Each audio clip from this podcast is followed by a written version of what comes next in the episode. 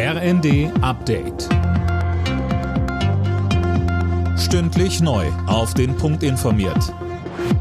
Ich bin Nanju Kuhlmann. Guten Tag.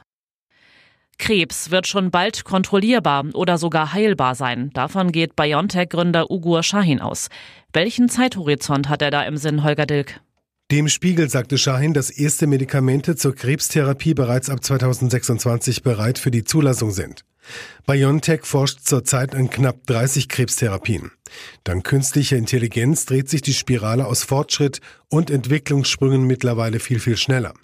Shahins Unternehmen BioNTech hat nicht nur den Corona-Impfstoff rausgebracht, Shahin gehört seit Jahrzehnten auch zu den führenden Krebsforschern in Deutschland.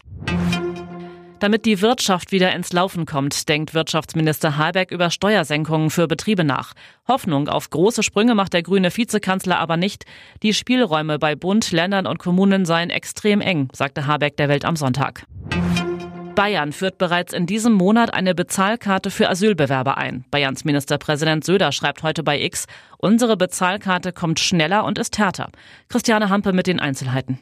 Bargeld gibt's mit der bayerischen Karte nur noch als kleines Taschengeld bis 50 Euro. Und eingekauft werden können auch nur noch Sachen des täglichen Gebrauchs und das nur in Geschäften in der Nähe der Unterkunft.